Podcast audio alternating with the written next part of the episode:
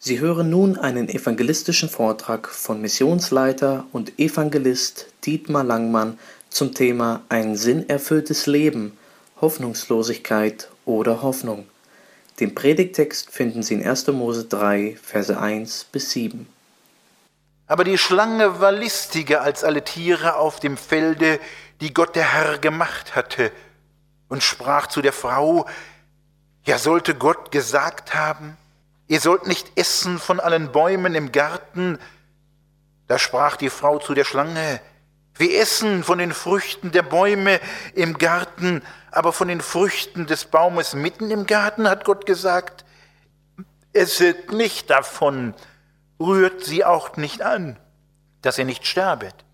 Da sprach die Schlange zur Frau, ihr werdet keineswegs des Todes sterben, sondern Gott weiß, an dem Tage, da ihr davon esset, werden eure Augen aufgetan werden und ihr werdet sein wie Gott und wissen, was gut und böse ist.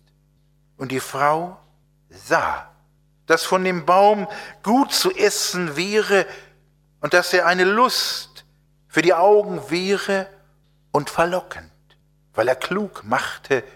Und sie nahm von der Frucht und aß und gab ihrem Mann, der bei ihr war, auch davon.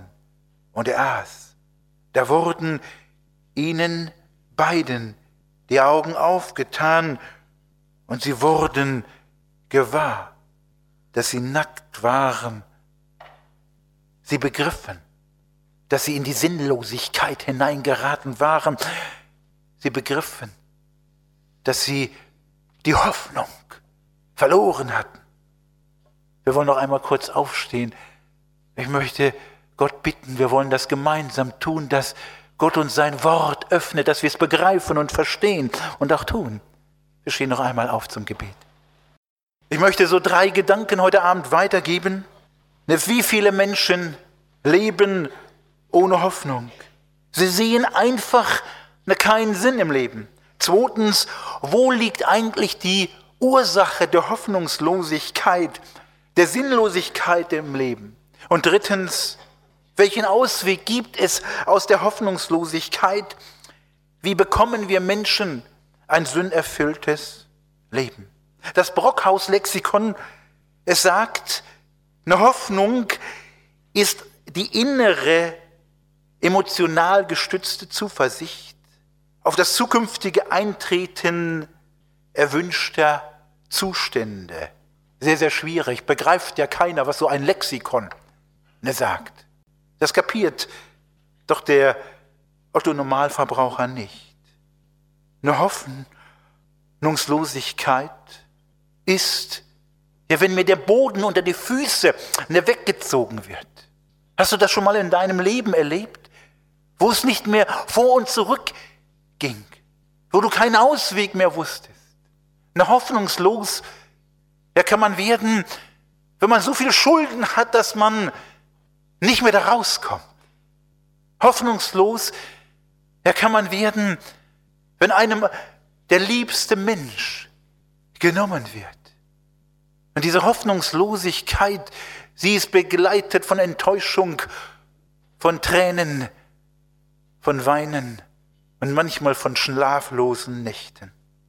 Da gibt es Menschen, zu denen sagt man, weil er ihnen nichts mehr gelingt, das ist doch ein hoffnungsloser Fall. Den oder die kannst du vergessen. Ich möchte euch heute Abend zurufen, ne, Gott hat für jeden Menschen Hoffnung. Und die Hoffnungslosigkeit fing an damals in der Bibel, als die Menschen anfingen zu sündigen. Ne, Gott hatte seine guten Anweisungen gegeben.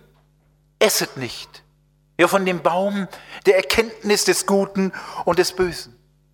Aber es war jemand da. Das ist der Satan, das ist der Teufel. Er wollte die Menschen nicht nur aufs Kreuz legen, sondern er wollte die Menschen ja, das Leben nehmen. Und er hat es geschafft. Er wollte ihnen ewiges Leben nehmen, dass sie aus der Gemeinschaft, aus der Beziehung mit Gott herausgerissen wurden. Menschen sind auch heute ohne eine Hoffnung. Menschen, sie haben mir selber gesagt, auch junge Leute, das Leben bringt doch nichts. Was soll das Ganze? Schule, da muss ich mich abrackern und abplagen. Manche haben gar, keine, gar keinen Schulabschluss geschafft. Dann die Ausbildung, das ist auch manchen nicht gelungen. Ja, vielleicht bekomme ich mal eine Frau oder einen Mann fürs Leben. Dann gibt es ein paar Kinder. Vielleicht komme ich mal zu einem Haus. Was soll das Ganze? Es geht 70 oder 80 Jahre und das war's. Ich denke, Gott wäre ein grausamer Gott, wenn er uns für 60, 70 oder 80 Jahre in diese Welt stellt und dann ist unser Leben zu Ende. Und es gibt Menschen, die sagen, ja, mit dem Tod ist sowieso alles aus. Ewiges Leben, Himmel, das gibt es doch nicht. Da mache ich mir keine eine Hoffnung. Wenn du tot bist, kommst du rein in der Kiste, zwei Meter tief unter der Erde und dann guckst du dir die Radieschen von unten an. Solche Sprüchlein klopfen nicht junge Leute. Die Bibel sagt etwas anders. Ne, Gott hat es gut mit dem Menschen gemeint. Das Leben auf dieser Erde ist eine Testphase. Das Leben auf dieser Erde ist gekennzeichnet von Prüfungen. Ne, Gott wird dich einmal gefragen, wie du gelebt hast. Hast du nach seinen Normen, nach den Ordnungen Gottes gelebt? Oder hast du Gottes Wort nicht beachtet? So sagen es viele Leute. Das ganze Problem ist, wir können unsere Fehler, unser Versagen nicht auf Adam und Eva abschieben. Manche Leute sagen, ja, was kann ich denn dafür, dass die ersten Menschen gesündigt haben? Warum hat Eva das getan? Und warum war der Adam so dumm, dass er auch etwas von dieser Frucht nahm? Warum ist er reingefallen auf seine Frau? Und Gott, warum hast du überhaupt, so sagen manche Männer, eine Frau erschaffen? Warum gab es überhaupt die Eva?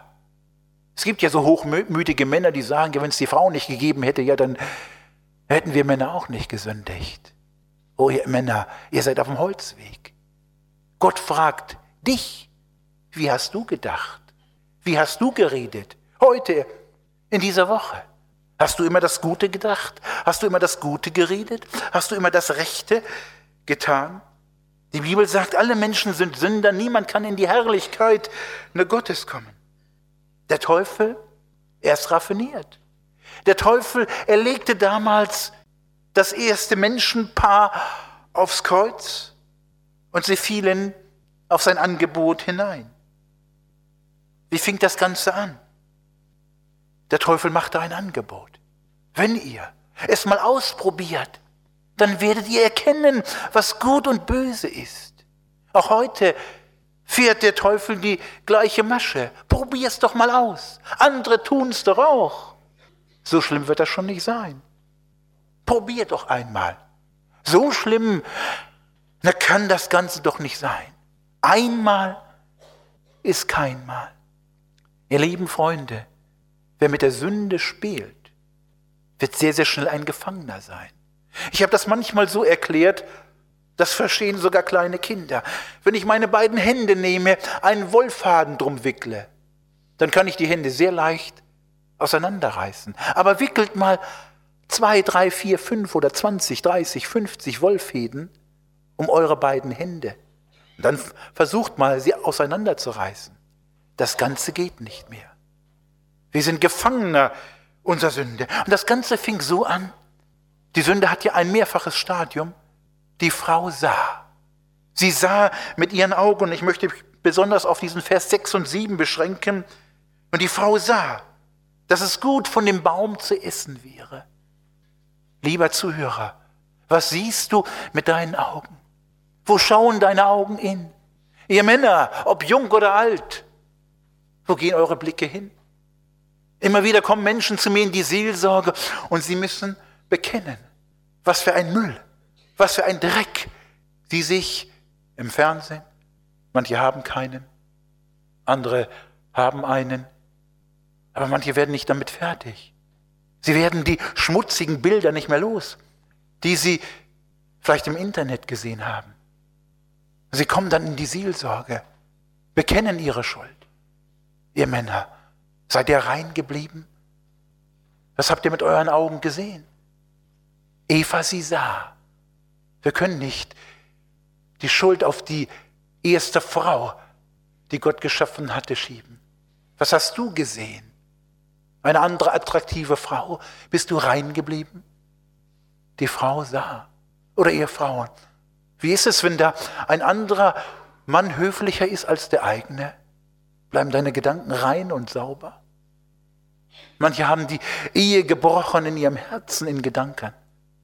Da gibt es eine Lösung.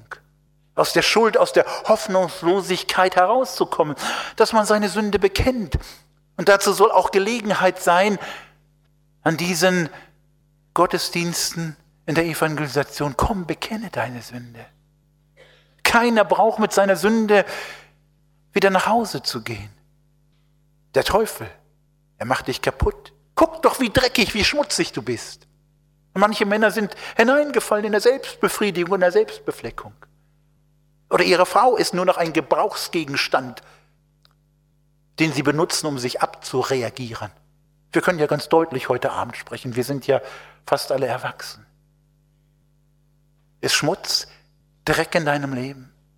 Na Gott, er möchte dich nicht da alleine lassen. Er will dir vergeben. Es fängt meistens immer mit Gedanken und mit der Augenlust an. Und dann die Frau sie nahm. Und manche nehmen sich einfach das, was gar nicht gut für sie ist. Warum nimmst du das, was schädlich für dich ist, was ungesund für dich ist? Du hast kein Recht, dich mit dem anderen zu vergleichen. Oh, lieber Herr, der Bruder so und so, der macht das doch auch. Vielleicht führt Gott dich ganz anders. Vielleicht ist es für dich ja dran, ein Haus zu bauen, aber für den anderen nicht. Dann sei nicht neidisch. Vielleicht darfst du ein gebrauchtes Auto fahren. Dann sei dich neidisch, wenn der Nachbar ein neues Auto hat. Nimm dir nicht von selber, was Gott dir gar nicht jetzt zuteilen möchte. Ihr Lieben, eine Freunde, es gibt eine Christen, Sie beten ganz gewusst, bewusst beim Einkaufen, Gott zeige mir, was ich heute einkaufen soll. Da gibt es Christen, sie schauen nur, was haben die anderen, oh, das muss ich auch haben. Na Gott, er meint es gut mit dir. Manche, sie leben einfach daneben. Sie handeln ganz bewusst nicht nach den Ordnungen Gottes und stecken andere damit an. Eva Sie gab ihrem Mann und er aß auch. Eva, warum hast du das getan? Das war nicht in Ordnung. Aber Adam, warum hast du genommen? Du bist doch kein willenloses Le äh, Wesen. Ihr Männer, ihr seid die Verantwortungsträger in eurer Familie. Ich habe Männer kennengelernt. Sie waren so schwach. Sie waren so träge. Und wie oft musste die Frau die geistliche Verantwortung nehmen, weil der Mann nicht in die Gänge kam, weil der Mann auf Deutsch gesagt in Sünde lebte. Ihr Männer, übernehmt eure Verantwortung. Habt eure Frauen lieb, wie Christus die Gemeinde geliebt hat. Habt eure Kinder lieb. Erzieht sie, aber reizt sie nicht zum Zorn. Im Jakobusbrief wird uns das auch deutlich. Wie die Sünde, die Hoffnungslosigkeit, die Sinnlosigkeit in unser Leben hineinkommt. Jakobus, er ist ja ein Praktiker. Er hat uns das ganz deutlich erzählt, ja wie eine Sünde um sich greift.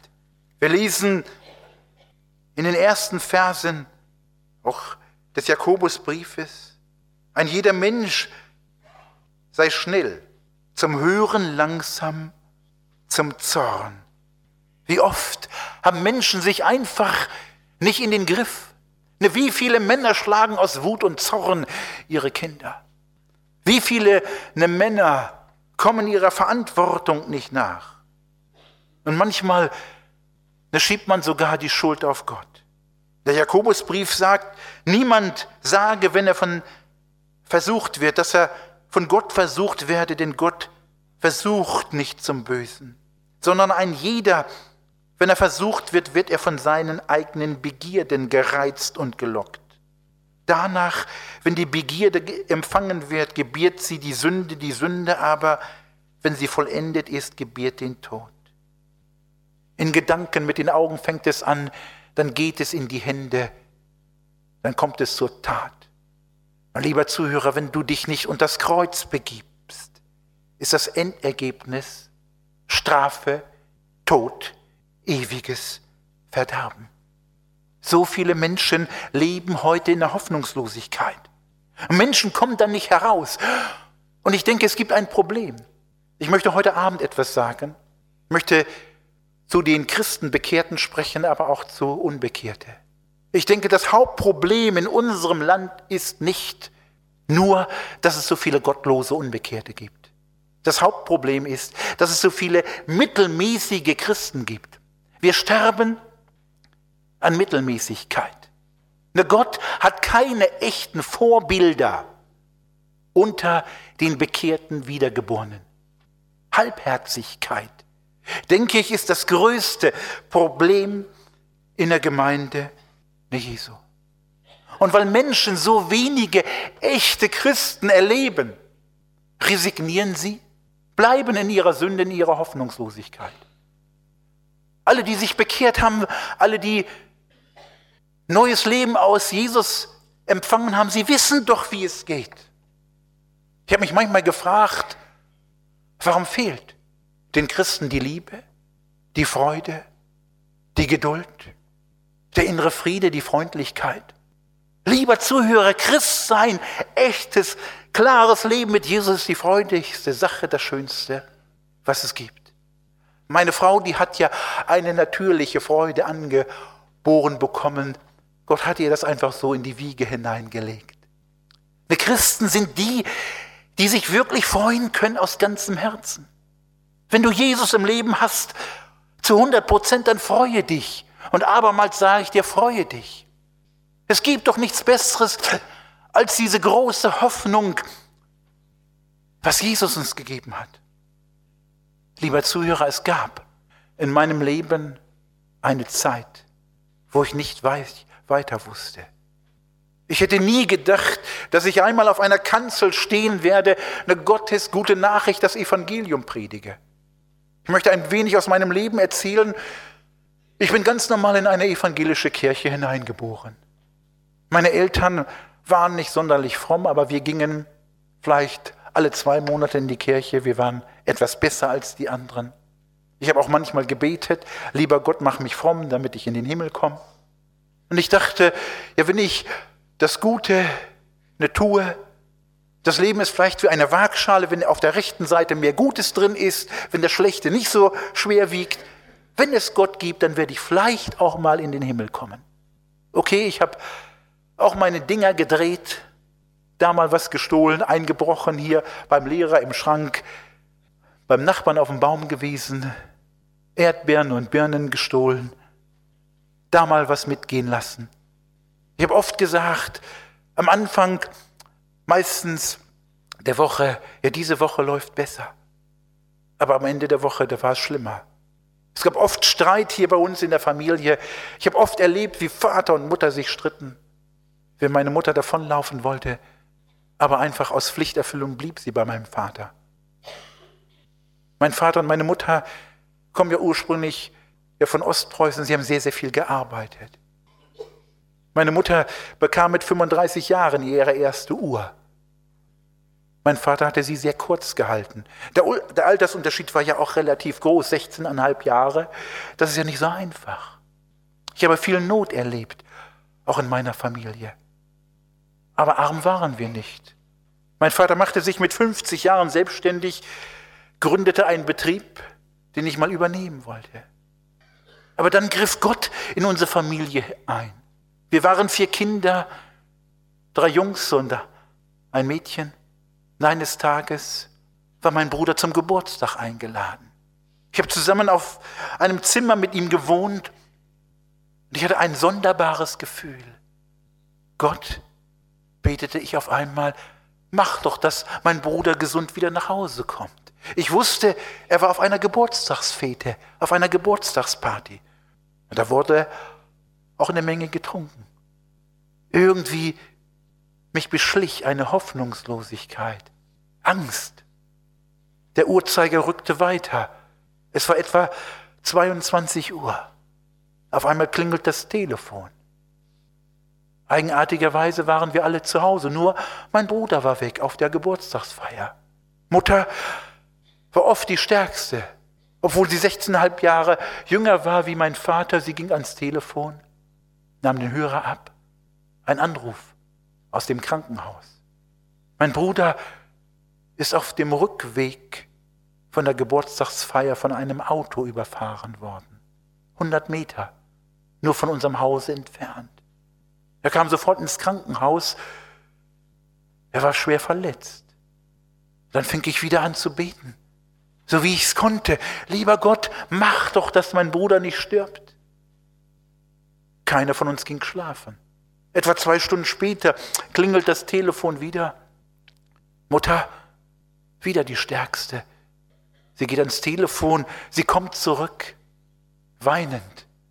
Die Tränen liefen das Gesicht herunter. Ein schrecklicher Anruf. Mein Bruder ist tot. Mit 18 Jahren. Liebe Zuhörer, das ist kein Märchen. Das ist kein Spiel. Hoffnungslosigkeit, eine Sinnlosigkeit überkam mein Leben. Meine Eltern, sie konnten es kaum verkraften. Sie alterten ganz plötzlich, vielleicht um zehn Jahre. Ich habe mich gefragt, ja Gott, warum mein Bruder, Gott, warum hast du das getan? Was soll das ganze Leben? Oder ich hätte es doch sein können. Ich kann doch hier rausgehen und da kommt ein betrunkener Autofahrer, erwischt mich. Ich fing dann an, ich wusste es ja nicht besser, für meinen toten Bruder zu beten. Oh Gott, mach doch, dass mein Bruder nicht in die Hölle kommt. Lass ihn doch im Himmel rein. Ich wusste nicht. Für meinen Bruder war es zu spät. Ich nahm dann meine alte Bibel aus dem Konfirmandenunterricht, fing da drin an zu lesen.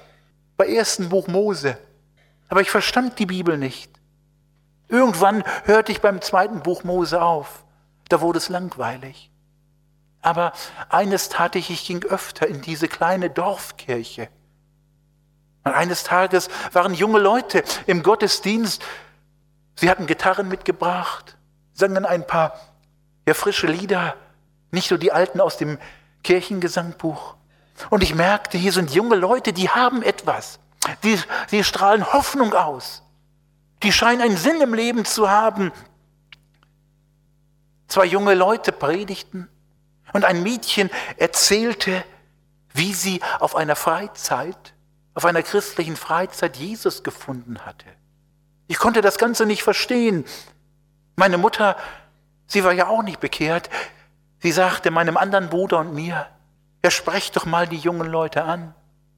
Wir waren ja ängstlich. Oh, wir trauen uns nicht. Aber dann fasste ich mir doch ein Herz. Und diese jungen Leute luden mich ein in die Nachbarstadt zu ihrer Jugendstunde. Und dort habe ich zum ersten Mal junge Christen kennengelernt, die die Bibel lasen. Sie beteten einer nach dem anderen, ganz frei. Nicht nur etwas auswendig gelerntes. Und auf einmal begriff ich, da ist etwas Echtes, da ist Hoffnung. Da sind junge Menschen, die haben Sinn und Erfüllung im Leben. Und nach und nach wurde mir erklärt in verschiedenen Bibelarbeiten, ich kann noch so viel Gutes tun. Meine schmutzigen Gedanken, meine schmutzige Fantasie, die schmutzigen Bilder, das, was ich gedacht, Böses getan habe, das kann ich nicht wieder gut machen. Aber es gibt einen, der für meine Sünde gestorben ist, der für meine Sünde bezahlt hat, nicht nur für die Sünde von Adam und Eva, sondern auch für meine. Ich kapierte, ich begriff, ne Jesus Christus ist der große Hoffnungsträger. Ne Jesus hat sein Leben aus Liebe für mich gegeben. Er hat für meine Sünde bezahlt. Ich kann noch so viel Gutes tun, aber das Schlechte geht dadurch doch durch, äh, nicht von weg. Und dann habe ich auch einmal gebetet. Herr Jesus, danke, dass du für meine Sünde gestorben bist. Ich komme jetzt zu dir. Ich bekehre mich. Du sollst die Nummer eins sein. Mein ganzes Leben soll dir gehören. Und Gott gab mir Hoffnung, gab mir Sinn, gab mir ewiges Leben. Ich wurde ein neuer Mensch. Ich war so gepackt. Mein Bruder bekehrte sich zwei Wochen vor mir. Dann luden wir unsere Eltern ein. Wir beteten, O Herr Jesus, rette Papa und Mama. Lass sie nicht verloren gehen, rette sie. Und ein Jahr später war Evangelisation in der Nachbarstadt. Und ihr könnt euch vorstellen, wie wir unsere Eltern eingeladen haben, wie wir gebetet haben. Und die Eltern waren dabei, denn sie hatten große Hoffnungslosigkeit durch den Tod ihres Sohnes im Leben. Und meine Mutter bekehrte sich. Und drei Tage später mein Vater mit 65 Jahren.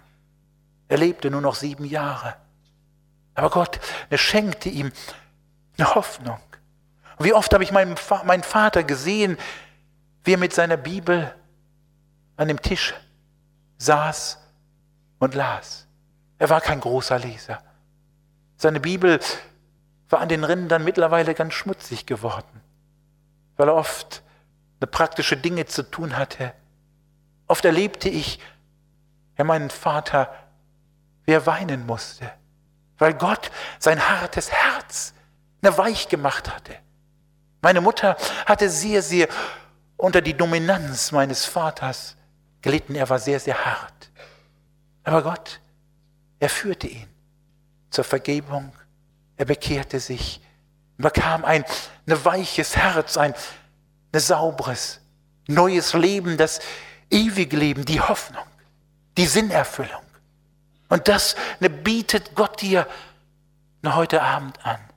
Ne, möchtest du eine Hoffnung, Sinn im Leben haben? Möchtest du Vergebung ne, deiner Schuld? Du brauchst nicht, so wie du bist, nach Hause zu gehen. Liebe Freunde, es gibt Hoffnung für dein Leben. Ich möchte heute Abend sagen, für den hoffnungslosesten Menschen gibt es Hoffnung. Willst du diese Hoffnung, die Sinnerfüllung, den Himmel haben? Das ist möglich. Aber es ist deine Entscheidung. Du kannst heute Abend so wieder nach Hause gehen. Ich möchte einladen. Wenn wir nachher dieses Lied singen, der Chor wird es singen, wir werden dabei aufstehen, ja, so wie ich bin. Dann komm doch einfach nach vorne. Oder komm nachher in den Seelsorgeraum hier, der gelbe Pfeil. Ich werde nachher durch die Tür durchgehen und komm einfach hinterher. Ich frage mich, du hast doch sicherlich oft Gottes Wort gehört. Warum bekehrst du dich nicht? Warum ist Jesus nur eine Randerscheinung in deinem Leben? Lass ihn die Nummer eins sein. Ich möchte heute Abend euch noch eine kleine Geschichte erzählen von einer eine Frau. Eine Frau, die auch etwas ganz Schreckliches erlebte. Ein junges Mädchen, sie verliert ihre Mutter durch eine schlimme Krankheit. Und dieses Mädchen, sie kann den Tod ihrer Mutter nicht verkraften. Sie ist so traurig. Sie weiß nicht aus noch ein. Dieses Mädchen, sie hat Angst. Keiner kann ihr über diesen Verlust ihrer Mutter hinweghelfen. Keiner kann ihr Antworten geben auf die Fragen nach Tod und Sinn im Leben. Auch die verschiedenen Religionen, die Philosophien ne, können ihr nicht helfen. Dieses Mädchen ist hoffnungslos. Mama ist ihr weggenommen worden. Oft muss sie weinen. Und eines Tages entfasst fasst dieses Mädchen einen Entschluss. Sie sagt, mein Leben ist hoffnungslos. Wozu das Ganze? Mama ist tot. Dieses Mädchen geht zu dem nahegelegenen Bahnhof.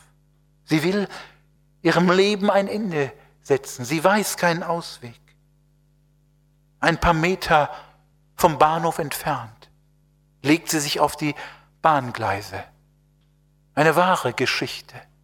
Und dann geschieht das Schreckliche. Es kommt ein Zug, überfährt diese junge Frau. Aber wie durch ein Wunder bleibt diese junge Frau am Leben. Man entdeckt sie sehr, sehr schnell. Sie kommt ins Krankenhaus, wird mehrfach operiert. Das Endprodukt ist ein Häufchen Elend an Mensch. Ein junger Mensch, ohne Beine, nur noch ein Arm und an einer Hand nur noch drei Finger. Als dieses Mädchen aufwacht, nach und nach ihren Zustand erkennt, begreift sie, es ist alles noch hoffnungsloser. Sie versucht irgendwie durch eine Krankenschwester an den Medikamentenschrank zu kommen. Mit vielen Tabletten. Will sie endlich ihrem hoffnungslosen Leben ein Ende setzen. Aber es gelingt ihr nicht. Eines Tages da kommen junge Christen ins Krankenhaus, singen Lieder von Jesus, geben Zeugnis. Und durch diese jungen Christen, die Gott von ganzem Herzen lieb haben, erkennt und begreift dieses, Men dieses Mädchen, dass sie Vergebung braucht für das, was sie getan hat. Und dass Jesus selber das Schlimmste erlitten hat und dass Jesus ihr über den Verlust ihrer Mutter hinweghelfen kann. Dieses Mädchen begreift, dass sie sich bekehren muss, dass sie Jesus annehmen muss. Und das Wunder geschieht. Gott rettet dieses Häufchen Elend an Mensch. Und diese junge Frau, nur noch ein Arm mit drei Fingern, bekehrt sich, wird ein neuer Mensch. Aber die Geschichte geht noch weiter. Es ist unbegreiflich. Ein junger Mann aus der Schar der Christen, die immer wieder im Krankenhaus singen, verliebt sich in dieses Mädchen. Er nimmt sie zur Frau. Und heute hat dieses schon älter gewordene Ehepaar mit zwei erwachsene Kinder. Lieber Zuhörer, gibt es Hoffnung für den Menschen. Ich möchte heute Abend sagen, ne Gott, er hat dich lieb. Das hat er in Jesus gezeigt und für Gott gibt es keine hoffnungslosen Fälle. Aber du musst deine Sünde bekennen. Ich bitte dich von ganzem Herzen, geh mit deiner Sünde nicht nach Hause. Na komm heute nicht zu Jesus. Bekehre dich von ganzem Herzen zu ihm. Hast du Gewissheit deines, hast du Gewissheit ewigen Lebens? Weißt du, wenn du morgen nicht mehr lebst, dass du bei Gott bist, dass du einen Platz im Himmel hast? Hast du Gewissheit ewigen Lebens, Heilsgewissheit? Wenn nicht, bitte ich dich. Wir werden gleich singen. Komm, einfach in die Seelsorge. Komm nach vorne oder komm am Ende des Liedes einfach mir nach in den Seelsorgeraum. Na, Jesus ist der große Hoffnungsträger. Er hat das Größte, Schönste für uns getan. Das will ich kurz noch anhand zweier Folien zeigen. Bitte dich genau aufzupassen. Das Leben ohne Jesus ist hoffnungslos. Na Gott im Himmel ist ein heiliger, gerechter Gott. Na Gott ist durch und durch gut. Der Mensch ist in der Sünde, in der Hoffnungslosigkeit. Der Teufel will, dass du in deiner Sünde zugrunde gehst, dass du abstürzt, dass du in die Hölle landest. Aber Gott, er hat dich lieb. Und das Entscheidende ist, dass du ihn lieb gewinnst. Ne Gott hat seine Liebe in Jesus gezeigt.